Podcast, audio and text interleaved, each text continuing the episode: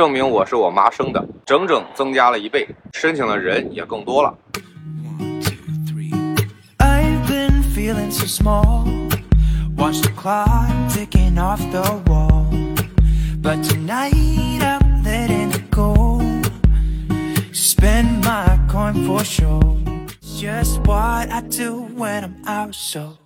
大家好，我是生活在美国加州的麦克。在上一期的视频里呢，我谈了一下关于哪些人可以申请杰出人才移民，还有在申请过程中怎么提高通过率。如果你还没有看这一期内容，可以先回顾一下。今天我要讲的是杰出人才移民申请的流程和注意事项。一般申请人需要两到三个月时间收集准备相应的材料。如果材料准备完整，移民律师需要一到两周完成 EB-1A 移民申请。I-140 常规处理需要六个月到一年。上一期我也说了，杰出人才的 EB-1A 类型可以要求加急审理，加急审理在十五天之内呢必须给你答复，你就可以知道结果。那如果收到补充材料的通知，移民局会给三十到九十天的时间来准备补充材料回复书，然后补交材料以后，移民局会在六十天内给出裁决。所以说，如果一切顺利的话，申请人可能在两周内收到 EB-1 移民申请批准信，一般情况半年就会有结果。最近呢，美国移民局罕见地发表了一条申请建议，由于本财年可以用于职业移民绿卡的名额特别多，移民局和国务院将通力合作，把这些名额在这个财年内都消耗掉。现在 EB-A 和 EB-2 两个类别可用于名额呢，比待审理的数量多，所以移民局建议。目前，美国每年的移民限额是六十七点五万，这其中最大占比是亲属移民，留给职业移民的名额通常只有十四万。但就是美国国务院在今年的一月十九号公布的二零二二财年移民配额限制数据显示，本年度的亲属移民配额为二十二万六千，而职业移民的配额则比正常年份的基础法案配额整整增加了一倍，达到了二十八万张。二零二一财年因为受到疫情的影响。全球美国领事馆长时间临时关闭，导致整个财年有十四万张签证名额呢没有用完，这些剩余的名额就顺势转入了二零二二财年的职业移民配额当中，加上原来的十四万配额，所以最终二零二二年职业移民配额就增加到了二十八万张。那这个对于已经准备申请的人来说是一个非常好的消息，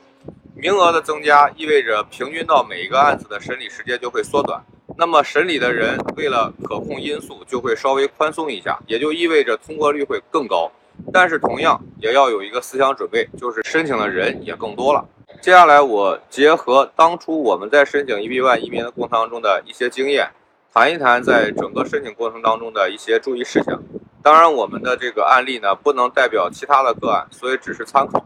第一，就是在准备材料的时候，你尽可能多的找到具有说服力的证据材料。比如说，你如果是个音乐家，不管是弹钢琴啊、小提琴啊，还是歌唱家，你参加过很多大型的演唱会或者是演出，那么你就找一些知名的演出，比如说春晚、大型选秀节目，或者是国际赛事一类的演出。一些地区的或者是小型的商业演出呢，你就不需要展示了，因为小型的商业演出在网络上可能也找不到，而且。说服你在行业内杰出的分量不足。如果说是网络上可以找到，而且有很高的名气，比如说跟呃某个大 V 啊明星同台，或者是评委很有名，或者是演出的地点很有名，比如说你在悉尼歌剧院演出，在维也纳金色大厅演出，你如果拿出来一堆在当地的学校晚会演出，那肯定是呃拉低你的分数的材料。当然了，你如果在大学里教学，或者你教的学生拿到了一个国际大赛的奖项。你也可以作为一个证据材料。第二个就是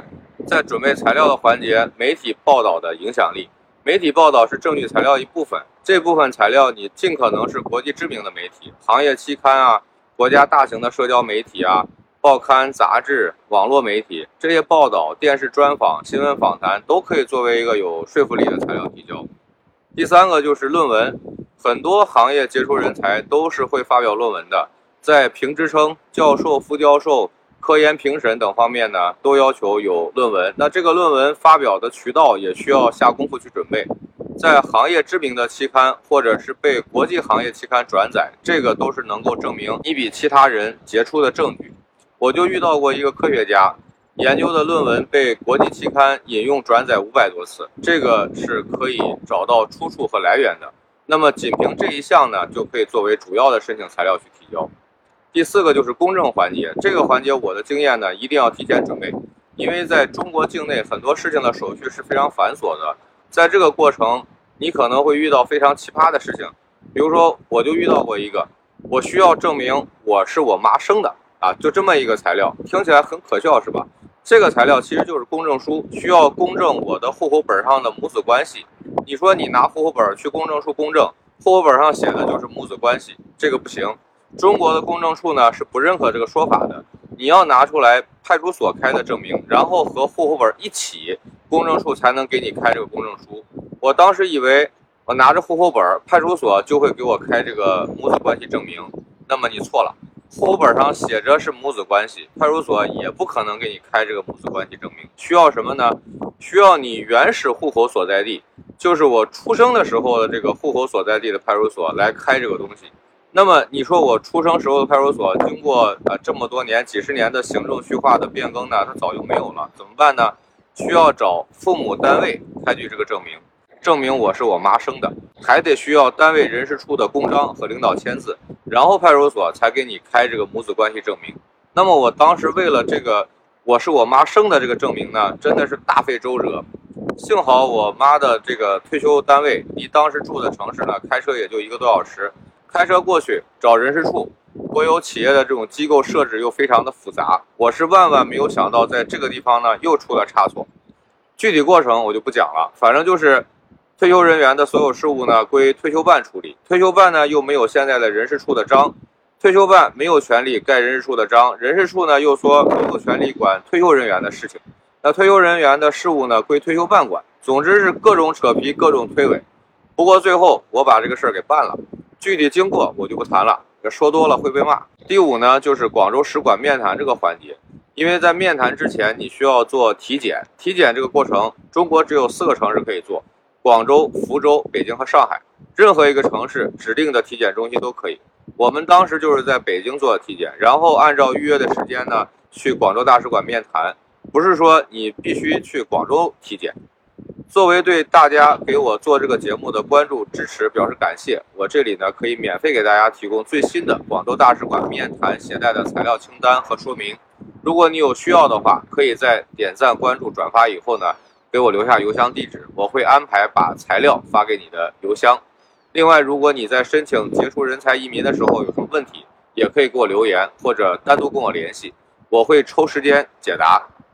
好了，感谢大家的关注，今天的话题就到这里，我们下期再见。